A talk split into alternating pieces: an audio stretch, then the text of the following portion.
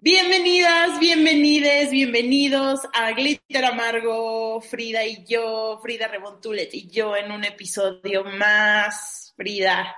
Hola, Lenca Feral, ¿qué tal? Bienvenidos a todos porque hoy particularmente nos cayó un día internacional que es el Día Internacional de la Lengua Materna y pues más allá que una que festejar o eso, es conmemorar, es conmemorar, o sea, traer a la memoria, al recuerdo y generar pues en los espacios que tengamos disponibles una cuestión de reflexión en torno a la lengua materna. Le preguntaba fuera de la grabación a Lenka cuál es su lengua materna, porque sabemos que ella es de Jamaica, es mexicana también y en general pues todos, todas, todes, ustedes cuéntenos cuál es su lengua materna. No necesariamente sinónimo de una lengua indígena o de la lengua oficial del país en el que se esté, sino la lengua que tú por origen empezaste a hablar y es la lengua materna. Hoy el caso es de una mujer afrodescendiente, afroamericana, que pues a la fecha de hoy nos sigue dejando su gran legado. Se empezó a desarrollar en los años 70, 60, 50, Lenca, en los textos académicos eh, occidentales, poco se conocía,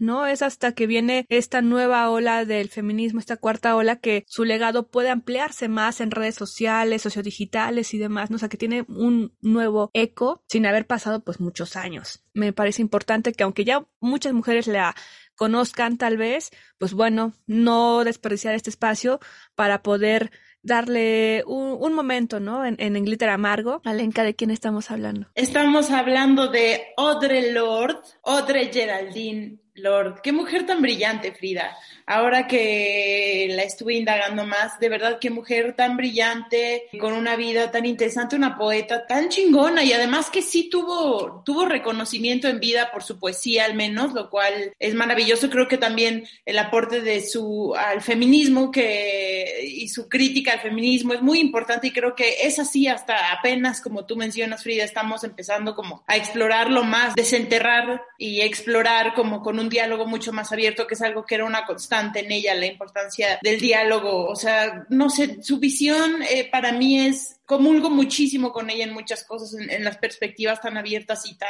sea, por un lado muy poderosas y, con cierta violencia, pero al mismo tiempo siempre con una visión muy amorosa de comprensión y de encuentro, ¿no? Em, entre las personas y entre, entre las diferentes formas de pensar. Pero pues les quería contar un poquito de cómo iba empezando la vida de Audre. Audre Geraldine Lord nació el 18 de febrero de 1934 en Harlem, Nueva York, y murió el 17 de noviembre de 1992 en Saint Croix o Saint Croix. Fue una escritora, pensadora, poeta y se autodenominaba una guerrera, poeta, feminista, negra y lesbiana. Fue la menor de tres hijos nacidos de padres inmigrantes de las Indias Occidentales. Era muy miope, era tan miope que legalmente era ciega Frida. Tenía problemas del habla cuando era pequeña y esto fue algo que, que pues creciendo en Harlem durante la Gran Depresión, muestra que pues su infancia no pudo ser nada fácil, ¿no? Sí, y esta mujer como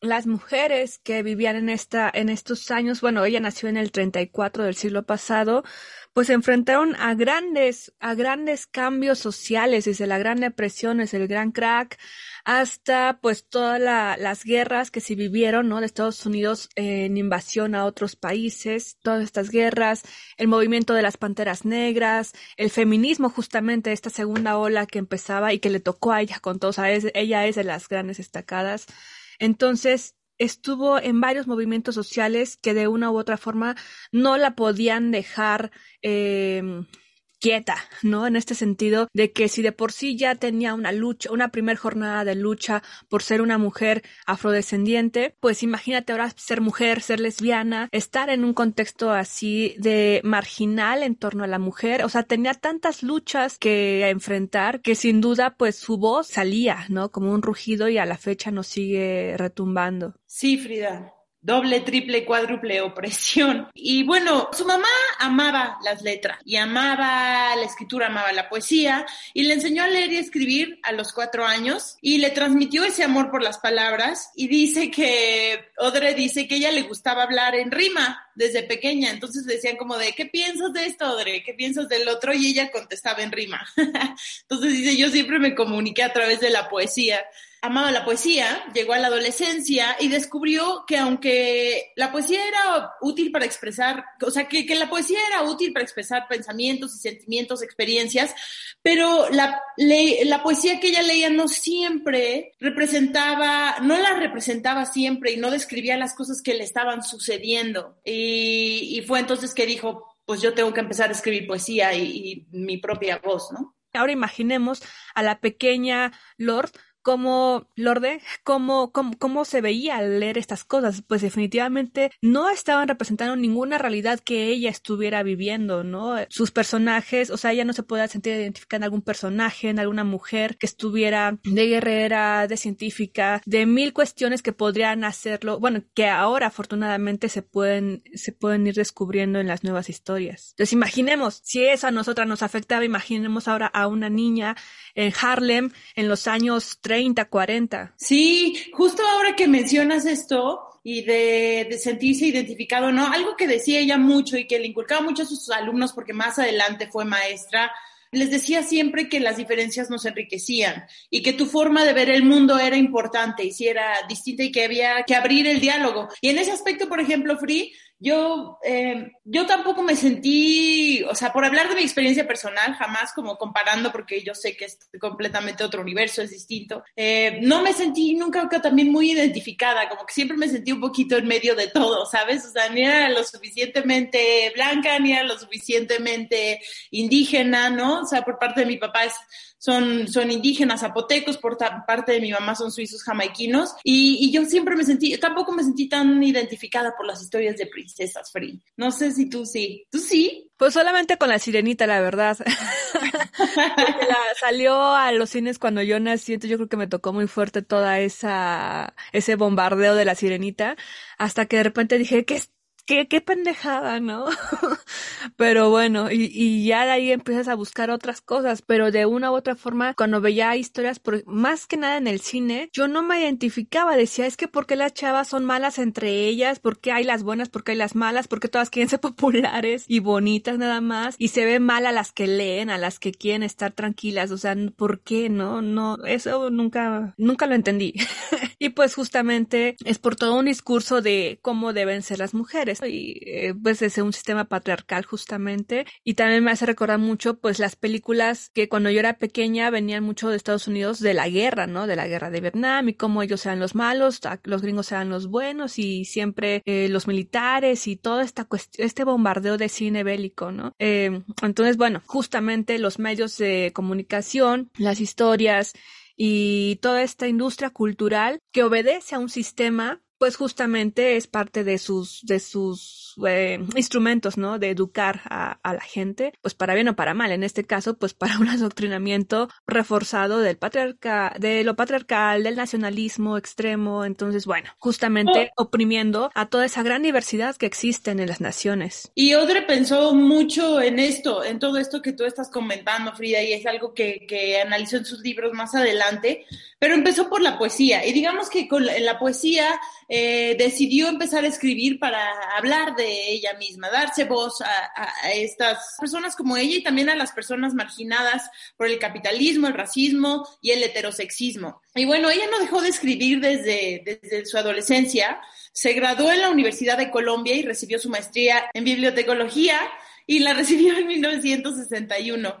Y un año después, su poesía apareció en Nuevos Poetas Negros, de Langston Hughes y ese mismo año se casó con Edwin Rollins y tuvieron dos hijos y se divorciaron en 1970. Durante todo ese tiempo estuvo trabajando como bibliotecaria y activista política y protestaba por la guerra y participó en los movimientos feministas y también de los derechos civiles. Y era reconocida como poeta. Eh, después de su primer colección de poemas publicó Cables to Rage, que fue su primera incursión en la poesía de protesta y donde hizo pública su homosexualidad. Y escribió después de eso otros cinco poemarios explorando de todo, desde las relaciones lésbicas hasta la crianza de los hijos, la violencia, el racismo y la homofobia.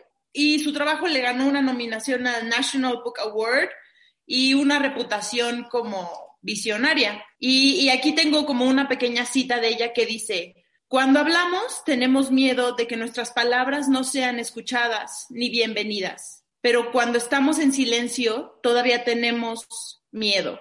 Por lo tanto, es mejor hablar. Sí, Alenka, y justamente pues ella es, o sea, hizo, o sea, con esto no fue nada más una frase, algo que se quedó en el aire, ¿no?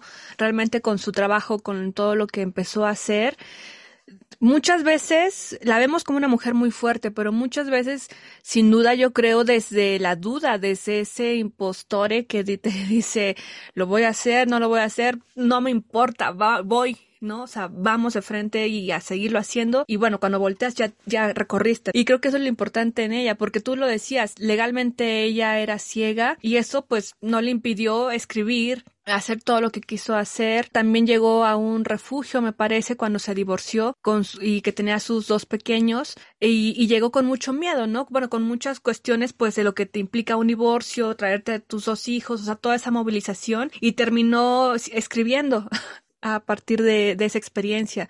Entonces, justamente es este poder, ¿no? De, de no quedarnos en la, en la víctima. Digo, hay, hay personas que obviamente hay momentos en los cuales vas a, digo, lamentablemente se es víctima, pero también por esa fuerza, por esa indignación, por ese coraje también te impulsa a, a moverte, a crear, a, a, no quedarte en un estado de, de, de, víctima perpetuo. No sé si estoy diciendo como medio ahí extraño en lo que estoy diciendo. Digo, siempre hay que buscar hacer justicia eh, en, en lo que se nos oprima, en lo que en si se veja, ¿no? A alguien, pero creo que es importante en algún momento pues sa salir, ¿no? Salir adelante y transformar esa negatividad que pasó eh, en, en, en algo que te levante, pues. Y ella encontró esa vía en su trabajo como escritora, ¿no? Ella nunca dejó de escribir, o sea, escribía muchísimo, tiene muchos libros. Eh, además de su trabajo como poeta, contribuyó bastante significativamente a la crítica feminista porque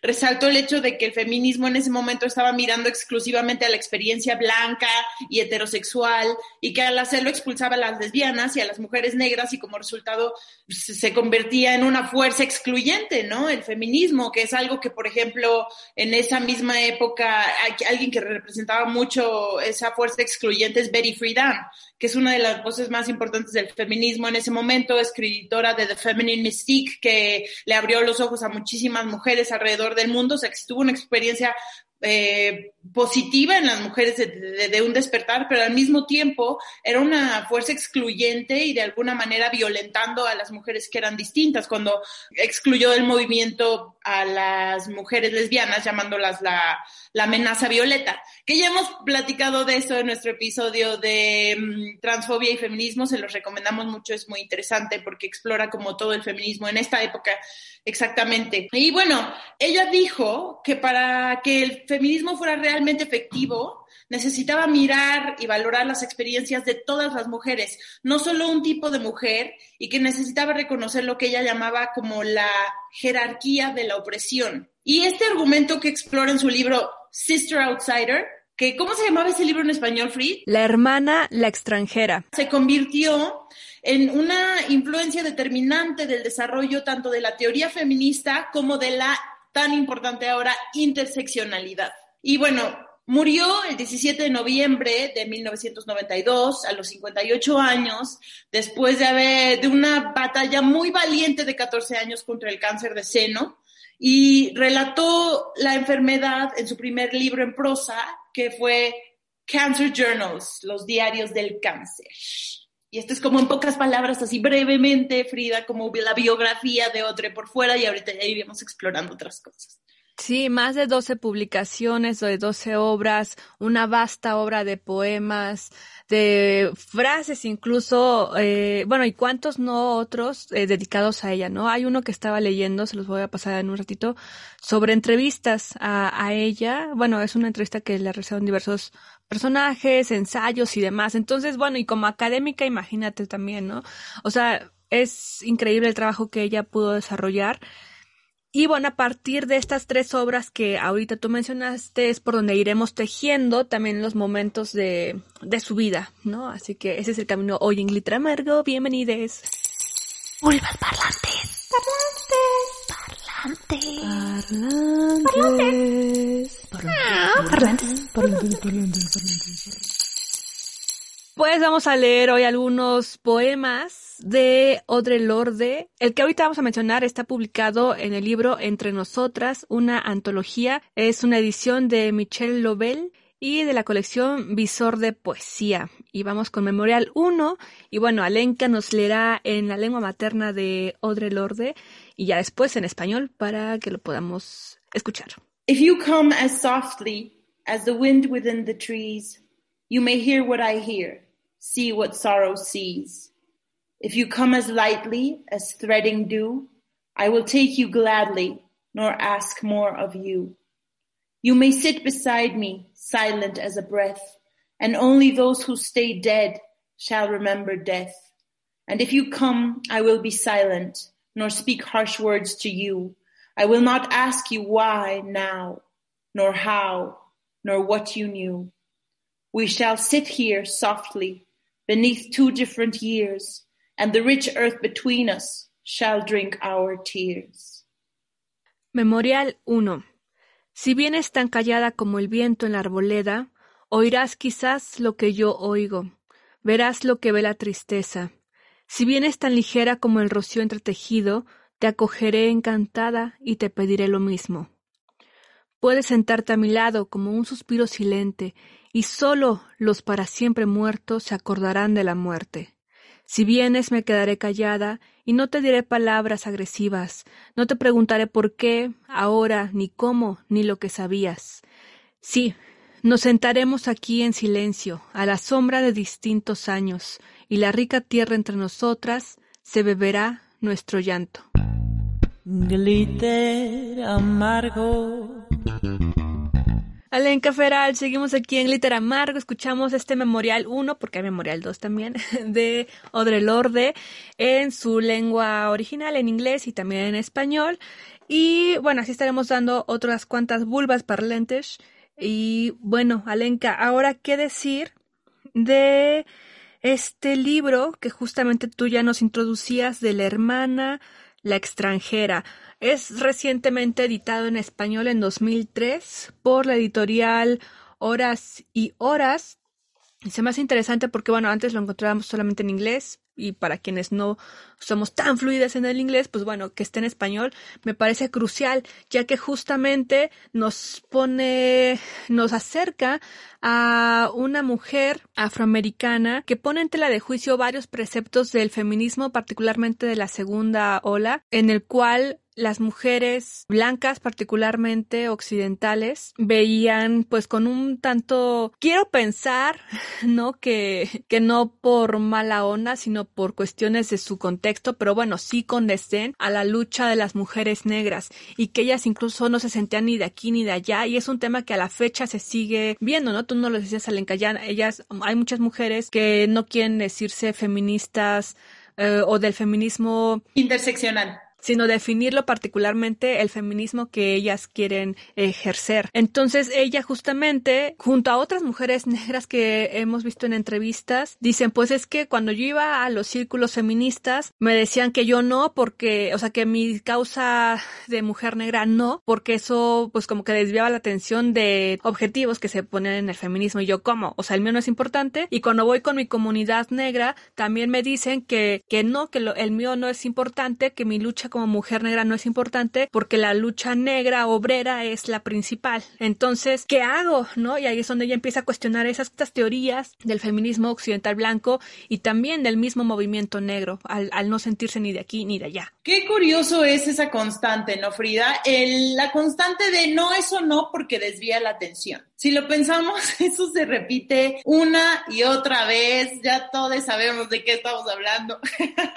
o bueno, son tantas, o sea que cada una de ustedes o cada una de ustedes tiene algo distinto en la una idea distinta de lo que representa este viaje de siempre. No, esto no porque desvía la atención, en vez de decir tenemos que abrir la conversación y sí abarcar todo esto y que haya, ahora sí que tenemos embajadoras de cada una de estas ramas, pues, ¿no? No es necesariamente que tú tengas que dedicarte a esto, pero no excluyas, al contrario, sea, lo que nos hace fuertes es toda esa, esa, esa diferencia y qué fuerte porque sí, las mujeres blancas que iniciaron eh, eh, el, el, el, feminismo eh, como tal, pues sí, pues sí era con desdén, Free, de alguna manera, no solo era con desdén, era con violen violencia y de alguna manera también como decir, tú no eres mujer, ¿por qué? Porque eres negra, ni siquiera eres, este, ni siquiera eres mujer. Y bueno, sí, este, creo que también es importante remarcar que, bueno, o sea, somos eh, hijos de un contexto social donde ni siquiera tienes la conciencia ni la educación ni nada para entender el mundo de otra manera, ¿no? O sea, todos somos hijos de nuestro momento histórico y creo que es muy importante ver para atrás y decir que no, pero también entender qué puta, o sea, qué, qué complejo, ¿no? O sea, es, está cabroncísimo. Digo, jamás diciendo que es aceptable, ¿eh? No estoy diciendo eso. Solo estoy diciendo lo que es poco popular decir, que es decir, puta, o sea, la gente pertenece a contextos y tu familia y cómo te educaron y el, discurso que te dieron toda la vida, ¿no? Justamente así. Y ahorita esta semana, Lenka, bueno, al menos este mes de 2021, febrero, eh, digo, me voy a desviar un poquito, pero para retomar ese tema de, de tu contexto no justifica tus acciones eh, al 100%, ¿no? O sea, no puede ser así, menos si somos mujeres, hombres, personas de este siglo, ¿no? De este nuevo milenio. Pues no, no puede ser así en el sentido de que salió la noticia de varias acusaciones con, ya, o sea, ya con denuncias, con nombres al menos de mujeres que están dando la cara contra este personaje de la alta cultura, entre comillas, que es Andrés Ruemer. Y lo que da él como explicación al, al país, a este medio español, es ay, o sea, casi, casi pobrecito de mí, yo también soy víctima del patriarcado porque así me educaron, ¿no? No sabía que esto estaba mal prácticamente y es como de, no, no señor, ya tiene bastante edad usted como para entender las, o sea, le toca una gran cuestión de desconstruirse y demás, pero no se puede nada más uno respaldar en ello, ¿no? De, ay, pues yo pensé que lo que estaba haciendo de acosar y, y masturbarme en frente de personas que no tenían el consentimiento ni la, ni siquiera se llegó a un consenso, eh, frente a ellas, o sea, de abusar, ¿no? De, personas, de mujeres, con todo el poder que me, que, me cargo, ¿no? De que me protege la ONU, que me protege en todas las universidades, que me protege toda una cadena de televisión nacional. Entonces, eso, ahí no hay ninguna inocencia ni ninguna cuestión de, ay, pobrecito de mí.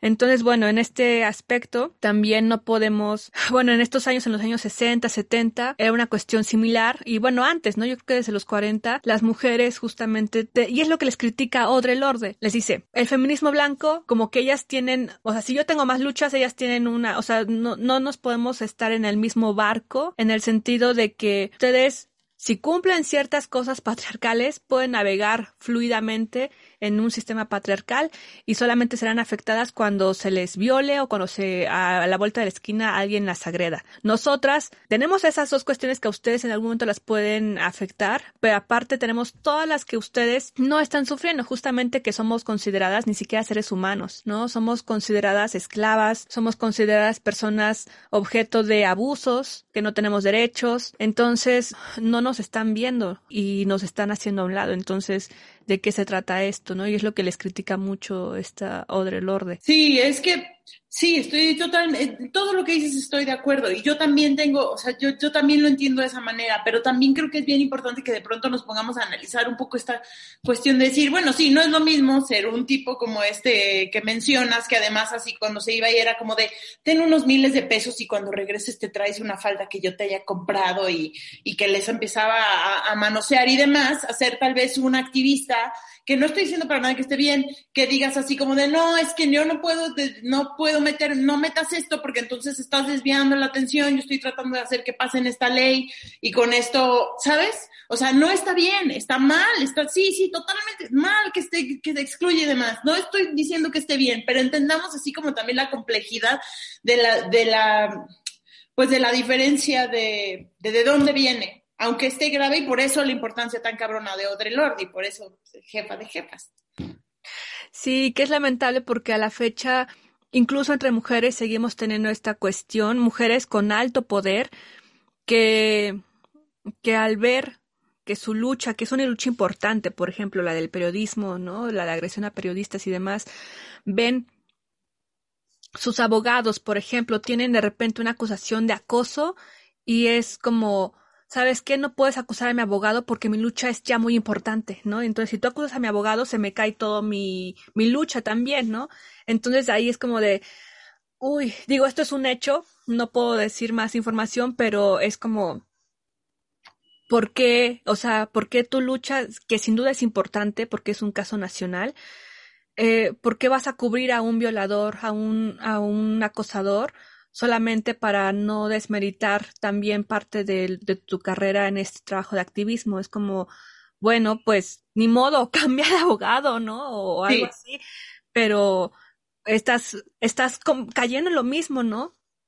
Totalmente de acuerdo, totalmente de acuerdo, pero y, y también es que ahora o sea, la gran diferencia es que yo creo que la visión del mundo y, la, y la, el acceso que tenemos a informarnos y educarnos si realmente queremos está mucho, mucho, mucho más accesible que antes. Yo creo que antes la gente tenía la visión del mundo mucho más cerrada, ¿no? Desde los periódicos que nada más recibías, desde el pequeño mundo, la esfera social en la que habías crecido y con lo que te habías rodeado, las leyes, el país y ya. Ahora realmente ya no hay pretexto, o sea, vivimos en un momento donde sí hay todo ese acceso a la información que antes no, y creo que eso hace una gran diferencia en nuestra responsabilidad ya a la hora, o sea, como tanto como activistas, como en opinión pública y, en general política, social. Esa, esa, es la gran diferencia, yo creo, Free. Ahora hay mucho más responsabilidad y ya no hay pretexto en ese caso. Exacto, y, y, creo que es importante porque en algún momento nos puede tocar a nosotras estar de ese lado, ¿no? De, de sin buscarlo decir, chin, o me acciono en lo que es moralmente correcto para mí, o para avanzar yo tengo que que pues que ocultar a otras mujeres. Pero Alenka, justamente este libro del que estamos hablando de la hermana, la extranjera, la extranjera editado en 2003, recientemente por Horas y Horas, pues reflexiona en torno al lugar que en la historia le ha correspondido a las otras, justamente entre comillas, de cómo no deberíamos olvidar nuestros propios privilegios para que nuestras hermanas no sufran discriminación doble, triple, cuádruple, en fin, todas estas jornadas de lucha que, que muchas veces no vemos porque, y que lo hemos mencionado en otros en otros programas, ¿no? Qué fácil es decir, ya me voy a la lucha, ahí te quedas mamá, ahí te quedas quien seas mujer, lavando, trapeando, este, todo mis playeritas de feminismo para que me vaya a la marcha, ¿no?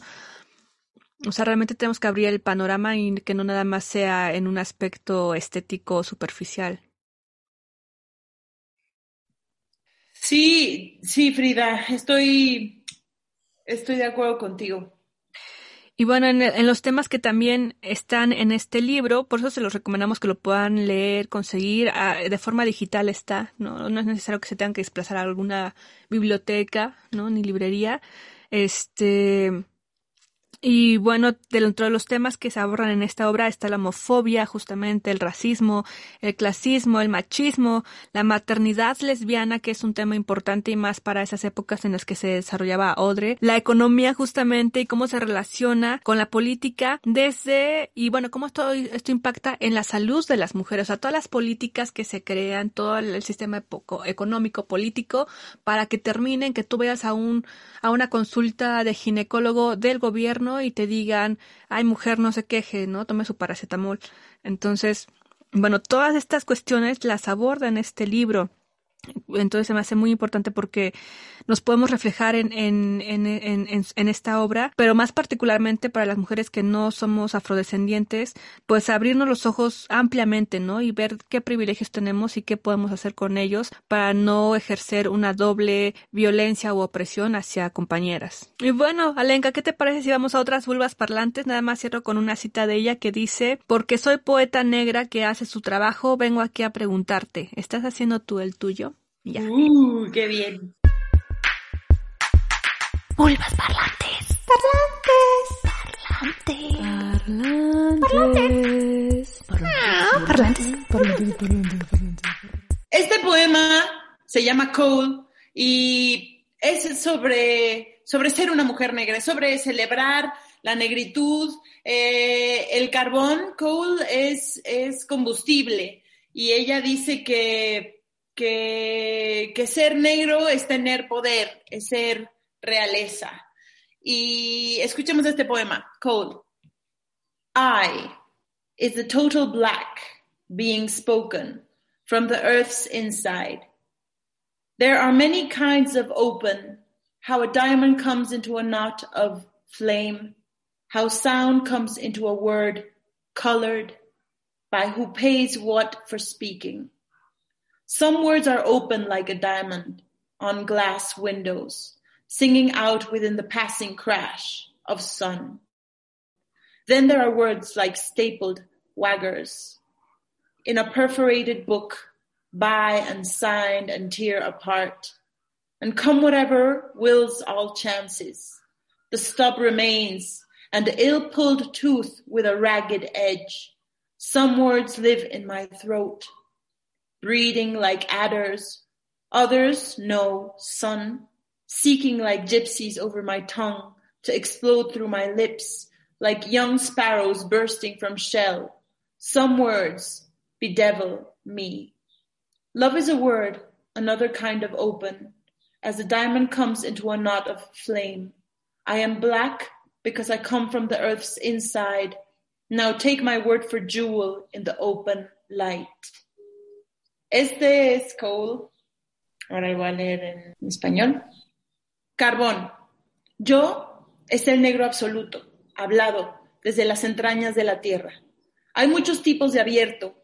Cómo se anuda el diamante en la llama, lo hace el que paga cuánto por hablar. Algunas palabras están abiertas como un diamante sobre los cristales de ventanas que encantan mientras pasa el impacto del sol. Luego hay palabras como sueldos grapados. En un libro de cuentas troquelado, compra y firma y desgarra y que ocurra todo aquello que dispongan las oportunidades, y el talón permanece, y un diente mal arrancado con un borde raído. Algunas palabras viven en mi garganta, reproduciéndose como víboras, otras saben del sol y rebuscan como gitanos sobre mi lengua, para explotar a través de mis labios, como gorriones primerizos estallando de la cáscara. Algunas palabras me castigan. El amor es una palabra otro tipo de abierto, como el diamante se vuelve un nudo de llama. Soy negra porque vengo de la entraña de la tierra. Ahora ten, toma mis palabras por joyas a la luz del día. Glitter amargo. Alenka, estamos aquí en Glitter Amargo. Escríbanos en Twitter, Facebook e Instagram o en YouTube. Estamos como Glitter Amargo. Particularmente en Instagram es donde estamos más movidas. Entonces, en la que les acomode, escríbanos. Queremos escucharlas, escucharles y que nos comenten, pues, qué les ha parecido este recorrido por la biografía de Audre Lorde. Digo, una biografía basada un tanto en estas tres obras que hemos estado aquí hilando. Y esto, pues, por una deuda que teníamos, ¿no? En, el sentido de que hemos abordado a muchas mujeres escritoras particularmente y ahora queremos empezar pues con Audre Lorde en estas mujeres escritoras afrodescendientes. Alenka, vayamos ahora al terreno de lo erótico, de la sexualidad y más desde la vista, pues justamente de Audre Lorde con este libro que se llama Lo erótico como poder. Sí, Frida, lo erótico como poder. De aquí esta frase tan conocida y tergiversada que dice, cuidarme a mí misma no es autoindulgencia, es autopreservación y eso es un acto político. Y pues ¿Qué, qué, qué, dice Audre Lorde en este libro? Entre, entre muchas cosas dice que el valor de lo erótico, eh, que, el, que, el, erotismo es, es autoconexión, es un recordatorio de mi capacidad de sentir, y, lo lleva fuera del contexto de la cama, que lo lleva a la vida cotidiana. Ella dice que, que, que, que, el erotismo es peligroso porque una vez descubierto, lo empezamos a exigir de nosotras mismas y de todas las demás actividades de nuestras vidas que están de acuerdo con ese goce que sabemos que somos. Y entonces, eh, el conocimiento erótico es poder, es un lente para examinar nuestra existencia y no establecernos en lo conveniente, en lo falso, en lo esperado convencionalmente de nosotros. Y eso es, ese es, ese es un pensamiento muy, muy poderoso y muy fuerte, Frida. La idea de que el erotismo y la sexualidad liberan, liberan a las personas y por eso es tan peligroso una persona que es libre, porque entonces va a exigir esta libertad en todas las demás áreas de sus vidas. Ella habla de lo, de lo, erótico más allá de, o sea, ella habla del erotismo que puede abarcar muchas áreas de tu vida, que puede ser eh, a la hora de bailar, cuando estás construyendo en un estante, cuando estás escribiendo un poema, cuando estás examinando eh, una idea y algo que es muy valioso es que ella habla del valor de lo erótico en tu trabajo y, y celebra lo erótico en su propio trabajo y que se convierte entonces en que cuando lo llevas a ese nivel se vuelve, se vuelve una decisión consciente. Es, dice, ese, mi trabajo se vuelve una cama a la que voy con gratitud, de la que me levanto con más poder y dice que las mujeres con ese poder son peligrosas y por eso nos enseñan a separar lo erótico de las áreas vitales de la, de la vida que fuera del sexo. Y además dice que aislar el erotismo de nuestra vida cotidiana hace que nos, que, que, definamos algo que nos pasa mucho en esta sociedad capitalista. Dice que nos definimos en términos de ganancias y no de necesidades. Y eso excluye lo emocional, y lo psíquico. Y dice, por ejemplo, si hay una jerarquía, una diferencia entre pintar una reja y escribir un poema, pero solamente, solo se diferencia en la cantidad. Y no hay para mí una diferencia entre eso y escribir un buen poema o sentarme en la luz del sol junto a la cuerpa de la mujer que amo. Y, y, eso me parece muy, muy, muy bonito, Free, porque sí, justamente todo el tiempo nos estamos midiendo en este, eh, en esta vara de productividad, ¿no? Y de, de qué, qué, qué, trabajo es más importante que cuál otro,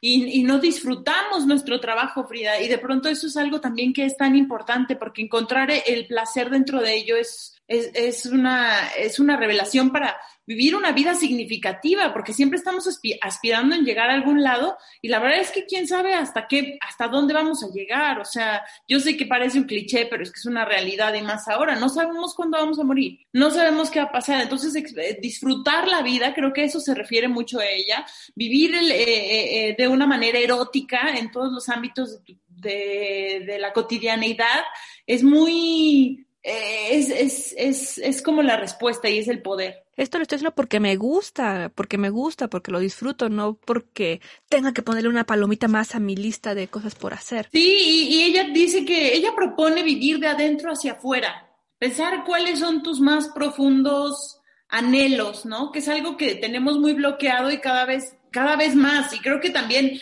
o sea, es, es difícil desbloquearlo, ¿no? O sea, yo creo que las mismas ideas de pensar, ay, voy a trabajar en algo que me gusta, pues es muy complejo, es muy, muy, muy complejo y cada vez más, ¿no? O sea, ella todavía, hablemos de que sí le tocó todavía otra época, ¿no? Otro momento donde todavía de alguna manera había permeabilidad social. Yo sé que, que, que, que claro que tiene que ser también interseccional esa perspectiva, porque para algunos había mucho más permeabilidad social para otros, pero digamos que sí era otro momento completamente en el mundo. Pero um, volviendo a la, a la cuestión de lo erótico como poder del libro, eh, ella dice que lo superficialmente erótico es una trampa, eh, que la pornografía es la negación del verdadero erotismo y que se usa en contra de la mujer y representa una supresión de los verdaderos sentimientos en un mundo donde se aspira a no sentir nada. ¿no? Y es una realidad, lo sabemos y lo hablamos en el capítulo de, en el episodio de pornografía que les recomendamos también buscar en YouTube. Eh, o sea, la pornografía, todo es falso en la pornografía. Podemos también eh, estar de acuerdo o no estar de acuerdo en el sentido de que justamente esta corriente de el feminismo que aboliciona al porno o el trabajo sexual o también las prácticas como por ejemplo el BDSM las ven desde una distancia bueno de una justa de una justa aproximación en su época justamente porque estas prácticas pues perpetuaban se daban en un entorno completamente o sea nacieron en un entorno patriarcal no eh, en el sentido de que la pornografía coloquial, la que consumen en general, al, pues, o sea, todas estas marcas que dijimos en ese programa de porno, pues obedecen a, cuestiones capitalistas, eh, binarias muchas veces, en otras no, este, o sea, entendemos que surge pues de lo peor del mundo, lo peor de la cuestión patriarcal, capitalista, binaria. Y es por ello que, así como no vas a querer abolirlo, ¿no? Sin embargo, yo creo que en este nuevo ciclo, justamente tanto el porno eh, como el trabajo sexual, como algunas prácticas sexuales diferentes a las comunes, por así decirlo, pues están resignificando, como de, a ver, no porque sus orígenes hayan sido desde un lado bastante oscuro, eh, patriarcal, misógino, capitalista, va, va a ser la constante. Digo, hay muchas personas que están involucradas en estos mundos y dicen, yo soy actriz porno y soy feminista. Yo soy trabajadora sexual y soy feminista. Yo practico eh, eh, cualquier práctica diferente de la promedio sexual y me considero bastante libre, feminista y demás. Porque también muchas mujeres nos llaman a esto como las trampas, ¿no? Las trampas del patriarcado. Pero yo creo que es algo que hay que analizar y más bien sin, sin despreciar o sin entrar en un conflicto de quién tiene la, razón, sino de analizar, analicemos, no porque una práctica que nació en algún momento histórico bajo ciertas reglas se tiene que perpetuar así. Ciertamente en, la, en el mundo cultural, eh, perdón, en el mainstream, pues en, en la cultura predominante, se va a seguir reproduciendo así si no entramos en acciones, ¿no? Pero hay dentro de esos mundos muchas personas que ya no quieren que esos mundos sean así y es lo que les gusta también, ¿no? O, o, de una forma libre lo están practicando y tampoco ya se sienten representados por esas viejas escuelas, viejas vanguardias de lo que es el BDSM, por ejemplo, de lo que es el trabajo sexual. Bueno, ahí no sería trabajo sexual, ahí sería explotación justamente, ¿no? Trata de personas, en fin gente que se quiere desligar de esas cuestiones, dejarlas, o sea, entenderlas, no borrarlas para poder crear un nuevo camino eh, en esas prácticas. Es como la, es la vieja guardia, por ejemplo, dentro del BDSM, que es algo que hablamos en el episodio de BDSM, que pueden también ver por ahí y de lo que platicábamos con, con Lulu Brat. O sea, curiosamente, bueno, hay una entrevista que tú me compartiste que le hace Susan Ley a Audrey en, en los ochentas, donde justamente plantean esta cuestión que estaba muy como en la opinión pública en ese momento de las lesbianas que practicaban eh, sadomasoquismo, ¿no? Porque en ese momento no era BDSM aún, eso fue más adelante en los noventas, pero el, el SM. Y, y, le dice, bueno, o sea, ¿tú qué opinas con eso, de eso? Y otra sí le decía como de, es que otra vez es perpetuar ese modelo de sumisión y, y, y, dominancia, ¿no? O sea, que es, que es estructura totalmente patriarcal, que es la base de, y, esta idea de que, de que, bueno, porque somos mujeres y somos lesbianas, entonces no hay problema, eh, lo único que genera es que de alguna manera lo estás reclamando, pero no lo estás cuestionando. Y esta es, esta es la respuesta que Odre da, bueno, esa es la reflexión que ella tiene al respecto, así como de, o sea, lo estás reclamando, pero no te estás cuestionando eso, y es lo que tú mencionas de estas feministas que también dicen, sí, justamente, o sea, lo que tenemos que hacer es empezar a cuestionarnos esas viejas estructuras y el por qué nos gustan, ¿no? Y si que queremos seguir perpetuándolas y qué consecuencias tiene seguir perpetuándolas.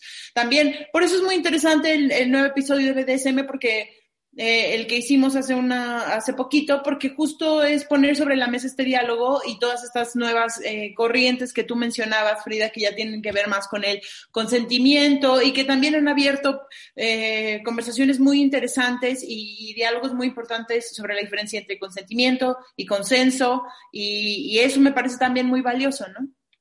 Claro. Y otra estaría, otra estaría orgullosa de ello, porque ella siempre era lo que les decía a sus, a, a sus alumnos, ¿no? Así como de, esto es lo que es importante. Queremos escuchar las historias de todes, queremos saber y abrir ese diálogo y, y, tu historia es importante. Tú tienes que hablar, ponte sobre la mesa. Y, y, y ella siempre los invitaba a hablar con la poesía y hablar con el cuerpo sobre sí mismas. Claro, el, debate justamente, no porque al final tengamos tú la razón o yo la razón y nos emperremos en ello, sino para abrir el diálogo y generar un mundo de ideas en el cual te salgas y digas, bueno, me quedé con algo en lo que estoy pensando justamente. Porque sí, yo creo que en este sentido eh, tendremos diferentes críticas en torno a estos temas tan polémicos y creo que lo importante es el punto en el que histórico en el que estamos, qué podemos hacer con nuestros privilegios para poder de ahí desarrollar una nueva escuela alejada de estas estructuras patriarcales o al menos sin esa sin ese origen en el sentido de que justamente pues sí, incluso hasta las lesbianas se les ha puesto como un icono del erotismo heterosexual para, bueno, para hombres cisgénero, ¿no? En el sentido de que si son las mujeres está súper bien porque pues wow, eso me gusta a mí. Es como de, a ver, ¿tú qué, no? O sea, ¿por qué? Porque, y es que son esas herramientas, lo platicábamos con otras amigas, eh, Alenka, que decían ahora la comercialización en, en marcas de Indetex, por ejemplo, que te venden la blusa de 500 pesos o de 200 pesos, 300, qué sé yo, de fem, el feminismo es ahora, ¿no? De mujeres, no sé qué, o sea, que de repente como todo el capitalismo siempre llega a blanquearte, a, a sí, a un washing ahí de, de, lo, de las luchas, ¿no? De la lucha que sea, ya te lo, de los derechos del LGBTI y más, del feminismo, del ambiente, de los derechos de los animales, de todo, de todo se quiere hacer dinero, ¿no? Y en, o sea, dinero e, extravagante, ni siquiera que seamos una colectiva y queremos sacar nuestras playeras, lo que sea, o sea, no, de forma eh, así industrialísima, sacar dinero de una lucha social. Entonces, y eso también yo creo que es una herramienta de, de este sistema capitalista patriarcal, de decir, hay que tomarlo y beneficiarnos de ello y ahora que cualquier persona se lo pueda poner. Apropiarnos. Ajá, apropiárselo y más allá si tiene la ideología o no, pues ya es una moda y, y así le quitas ese peso. Te absorbe, ¿no? Te absorbe y te absorbe la lucha de alguna manera. Eh, es, por eso, ahorita que dijiste eso, pensé en las nenis, por eso son tan importantes ahora que estamos apropiándonos de ese término que se, que se supone que era despectivo sobre, sobre lo que son las nenis y, y lo que aportan a la, a la economía local, ¿no? Esta otra manera de consumir en colectiva que mencionas esto de, de, absorber, ¿no? Y también es lo que platicábamos hace poco con unas amigas, como también el mismo término feminista, feminismo, ha, se ha vuelto algo que muchas personas es así de, no, yo ya no me, yo ya no me asumo dentro de, de ese término y lo cual me quedé pensando mucho en eso y por un lado dije, está muy bien, pero, o sea, está muy bien decir no porque excluye esto, excluye el otro, pero el feminismo tiene muchísimas ramas y no todas son estas otras ramas y creo que alguna, o sea, sería una conversación interesante después plantear que eso también es una forma de, de, de, de dividirnos, de deslegitimizar, decir así como de no, yo ya feminista, no, porque eso ya está muy brillado, ya es muy quemado, ya todas son feministas, y es como, ¿qué? ¿Qué? ¿De qué estamos Y nos dividen. Yo siento que es otra vez como volver a, a, a, dividir cuando sí, o sea, más bien, o sea, sí vamos a, no vamos a estar, estemos de acuerdo en no estar de acuerdo, pero tiene muchísimas ramas y yo creo que puede afectar más de pronto esta idea de no, ya ahora ya no, ahora ya mejor ya vamos a llamarnos, sí, esto, antipatriarcales o vamos a llamarnos... Sí, porque justamente, Audrey Lorde lo pone también en la mesa de, a ver, el feminismo no es uno, lo que a ti te, o sea, aunque, ten, aunque el sistema patriarcal nos une, también la, to, todas las historias, todos los casos de cada una de nosotras, también no pueden ser montados en una sola cesta. Si somos mujeres negras, tenemos otras luchas también, otras prioridades, que si eres una mujer, pues en un sistema capitalista, blanco y en esa posición, ¿no? Entonces, Por eso también ella cuestiona el término de sororidad. Y, por ejemplo, no es lo mismo también si eres una mujer mexicana, indígena, zapatista, por ejemplo. ¿Qué te parece que nos vamos a Bulbas Parlantes a escuchar este poema eh, que se llama justamente Oaxaca, que hizo Drelor? Bulbas parlantes. Parlantes. Parlantes. Parlantes. Parlantes. Bajo el pedazo de madera que labra se mueve lentamente la tierra, pero los relámpagos acercan. Cultivando su secreto en la tierra ocre, tendida como una mujer, la osadía es una labor agotadora. Para hombres de ojos inmóviles que cuidan sus semillas y una dura vigilia en la estación sin lluvia, pero en el fino y brillante borde del día, más allá del arado partido, miran hacia las colinas los relámpagos que se incuban, pues la tormenta es conocida. Se mueve lentamente la tierra, aunque la víspera del relámpago pueda romper con un destello la cara de una montaña. Frágil como el vidrio, la tierra se mueve lentamente. Toda la fuerza de un hombre en brazos de su hijo, por tal de escupir un surco en duro suelo desafiante, y la tendida tierra aguarda. Largo y lento el arado, a través de la ocre estación seca, y se mueve lentamente la tierra, pero los relámpagos se acercan. Glitter amargo.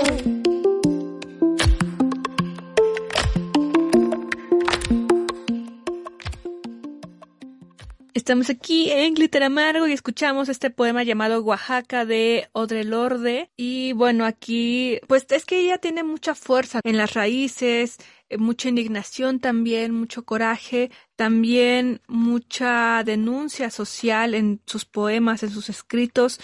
¿Qué, es lo que más encontramos en su, en su poesía? Alenka, bueno, justamente toda esta cuestión de las injusticias sociales que vivió en su sociedad. De alguna manera sí, también hay mucho, mucho enojo y me gustaría ligar esta cuestión también de, de Odre a lo que sería ya un libro que fue muy importante hacia el final de su vida, que fue Los Diarios del Cáncer, y, y todas las reflexiones que ella tuvo eh, respecto, gracias a este libro, que no es un libro no es un libro de acompañamiento, no es un, o sea, no es un manual de acompañamiento, ni mucho menos para personas con cáncer, pero es un texto vivo, de una sinceridad y de un, de, de un desgarramiento profundo que pasa, pues, co como es el lidiar con una enfermedad así, de momentos este, de mucha fuerza y también de mucha, eh, cuando, ¿cómo se dice cuando te sientes, este, cuando te sientes desahuciado, ¿no?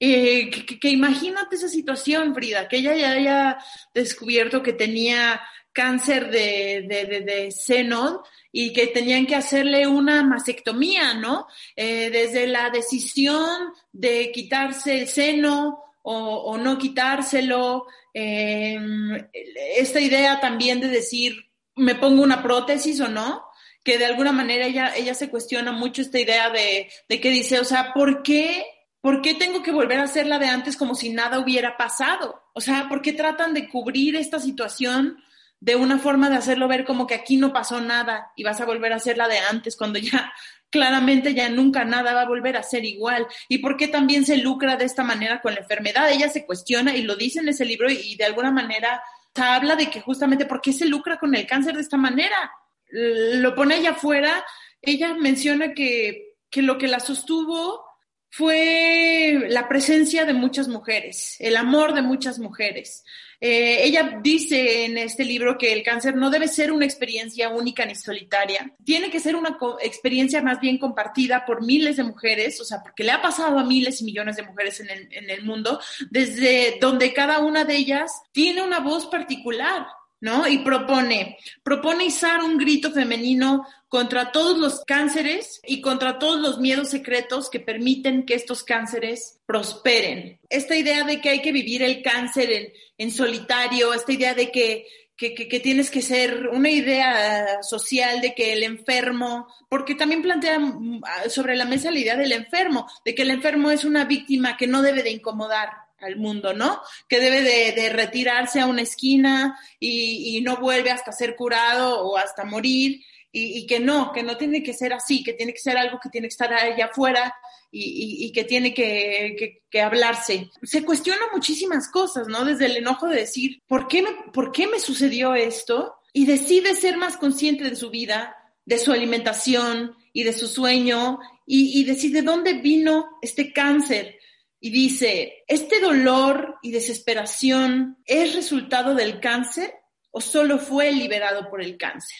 Esa me parece una frase muy interesante, Frida, porque es como plantear también esta, esta cuestión que a veces de que dicen de que el cáncer puede ser como algo muy reprimido por dentro, ¿no? Una manifestación a veces del cuerpo, somatizar, de alguna manera, ¿no? Sí, eh, es que tiene diversos ángulos desde los cuales se puede abordar, entender eh, cuando se presenta el cáncer y, y, más si eres quien tú lo vives, porque justamente siempre sea esto que plantea Audre Lorde sobre las operaciones y más si se enterara ahora que te puedes tatuar el pezón, ¿no? Para tener la aureola. Creo que aquí se, se rompe un poco pues la idealización de acéptate como tú eres mujer, porque es que sí, o sea, una tenemos que aceptarnos como queremos, como somos, como nos han eh, cicatrizado el mundo en, nuestro, en nuestra cuerpa. Pero también hay mujeres que desean sentirse otra vez como su cuerpo está así, y eso a mí no me parece mal, es como el tema que hablábamos de las cirugías. Digo, habrá cuestiones, en, habrá en algún momento en que te cuestiones, bueno, ¿por qué? ¿Por qué razón verdadera me quiero operar? ¿Por qué razón verdadera quiero ser de cierta estética o de cierto, sí, de, ¿por qué, ¿por qué quiero ser como soy físicamente, no? ¿Por qué quiero ser de alguna forma en particular? ¿Por algo impuesto, por un sistema, por mí, por, por mi seguridad personal? Y si es porque yo así me siento segura, es con base en, en todo un código y sistemas pues que se han impuesto o por el libre albedrío, ¿no? ¿En qué términos se mueve este libre albedrío, ¿no? Yo creo que siempre se mueve en un contexto social y entonces en eso, ese sentido entiendo como de decir, bueno, ¿por qué te quieres operar? ¿Por qué te tienes que, que modificar para estar otra vez entre comillas, normal, ¿no? Normal a una sociedad que te va a discriminar si no eres así, o sea, porque todo eso es el peso que cae en una, en une, cuando pasa algo, cuando pasa algo en tu cuerpo particularmente, ¿no? Eh, entonces, imagínate, yo creo que ahí son temas de reflexión bastante desde la sociedad, pero también personales, en el sentido de que yo no creo poder juzgar a una mujer que desee ponerse un implante mamario o tatuarse otra vez el pezón o la aureola para simular su, el, el, otro seno, ¿no? Porque, o sea, si así se va a sentir ella bien y le va a generar autoestima, creo que está perfecto, que está bien y qué bueno que haya personas y artistas del tatuaje que lo puedan desarrollar, ¿no? Sin que esto te genere otra complicación, claramente.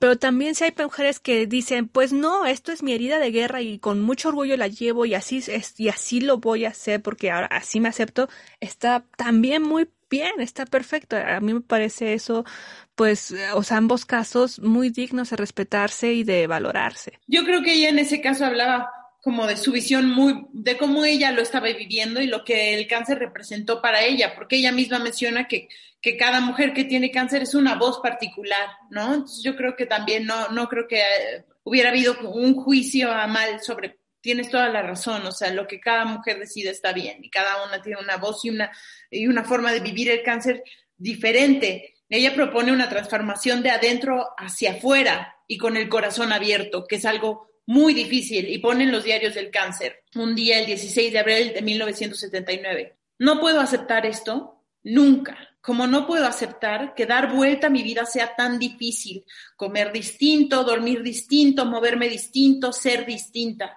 como dijo Marta, quiero a mi viejo yo tan malo como antes. Se me hace, me encanta eso, ¿no? Porque es como, este, este, se lleva a varios aspectos de la vida. Quiero la vieja normalidad tan mala como antes, ¿sabes, Frida? O sea, llevándolo a este plano que estamos viviendo ahora, esta, esta resistencia que tenemos a la transformación y al cambio y lo mucho que nos cuesta, pero que de alguna manera ella necesitó pasar por esto para, para tener que transformarse, ¿no? De realmente desde adentro. Porque un, pero, te digo, es un altibajo, unos días después pone el 22 de abril, tengo que dejar que este dolor fluya a través de mí y pase. Si resisto o trato de pararlo de alguna manera, va a detonar dentro de mí, me va a destrozar, mis pedazos van a salpicar todas las paredes y a todas las personas que toque. Es hermoso, Frida, porque tal cual es así como vivimos nosotros las transformaciones y cuando nos resistimos a ellas, esa, esa explosión sucede.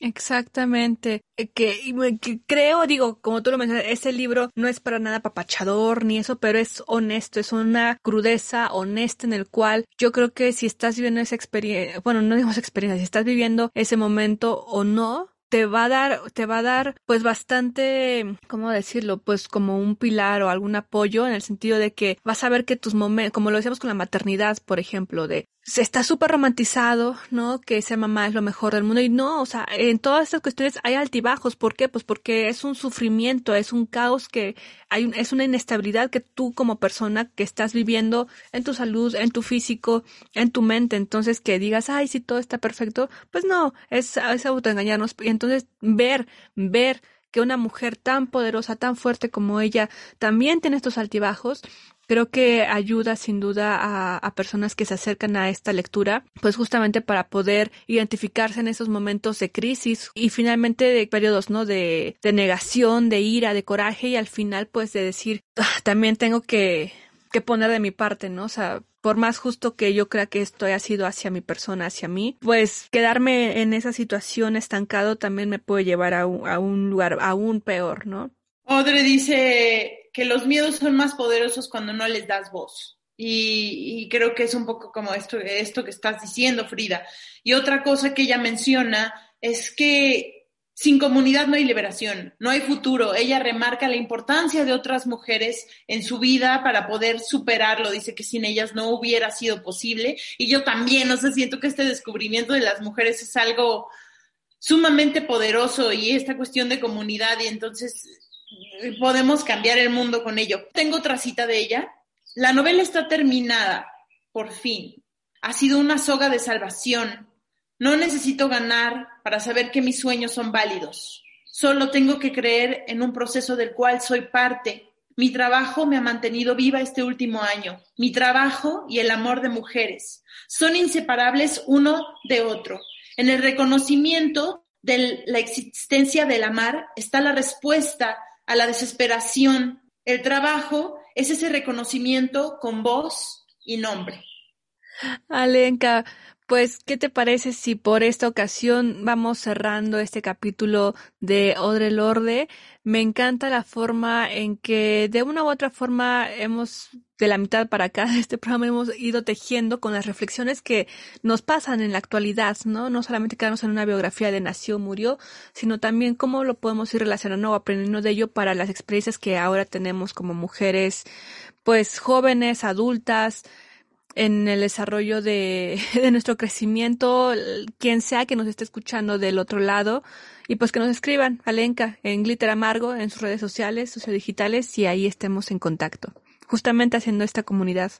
Sí, esta comunidad de, de la que yo creo que tenemos que seguir creciendo, tenemos que seguir como mujeres forjando estos, estas, estos lazos. Otra vez me gustaría nada más volver a la cuestión de entender cómo este, sí, me encanta lo que dices del capítulo, cómo se liga con eh, el amor al trabajo, el amor a la comunidad, eh, la, la confrontación con la enfermedad, eh, yo lo ligo, por ejemplo, con esta cuestión de las nenis, con el COVID, con, con la muerte, ¿no? O sea, con ese encuentro y, y, de encontrar en nuestro trabajo. Me gusta mucho esa reflexión y es algo que a mí me llegó mucho personalmente con lo que, que, con lo que me quedo y me marcó de decir el erotismo dentro de mi trabajo, mi trabajo como, como salvación, como, como, un, con, como un disfrute y como una fuente de, de vitalidad y de poder. Y Audre Lorde decía, las mujeres son poderosas y peligrosas. Bueno, hoy que decíamos es miércoles 24 de febrero,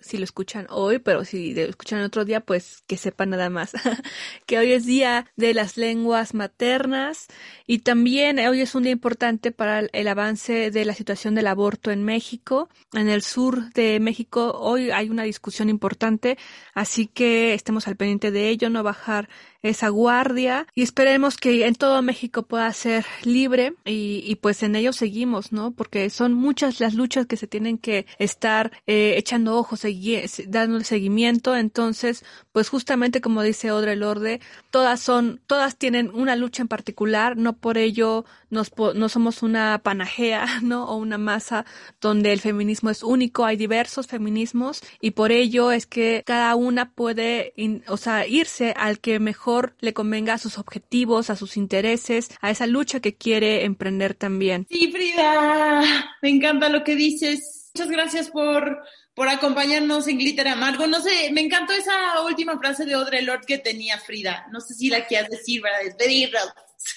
Sí, pues sí, dice, las herramientas del amo nunca destruirán la casa del amo y es algo en lo que estamos justamente ah, ligándolo con el aborto, ¿no?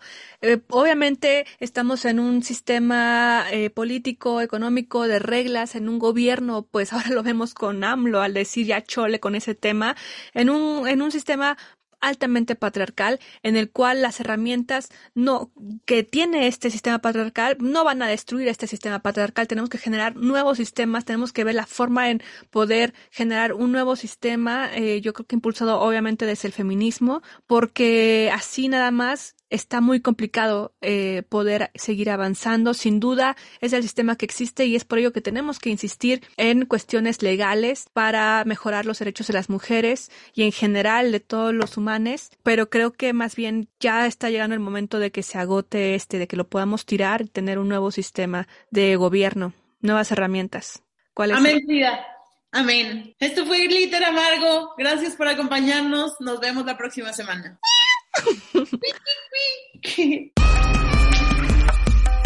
Glitter amargo.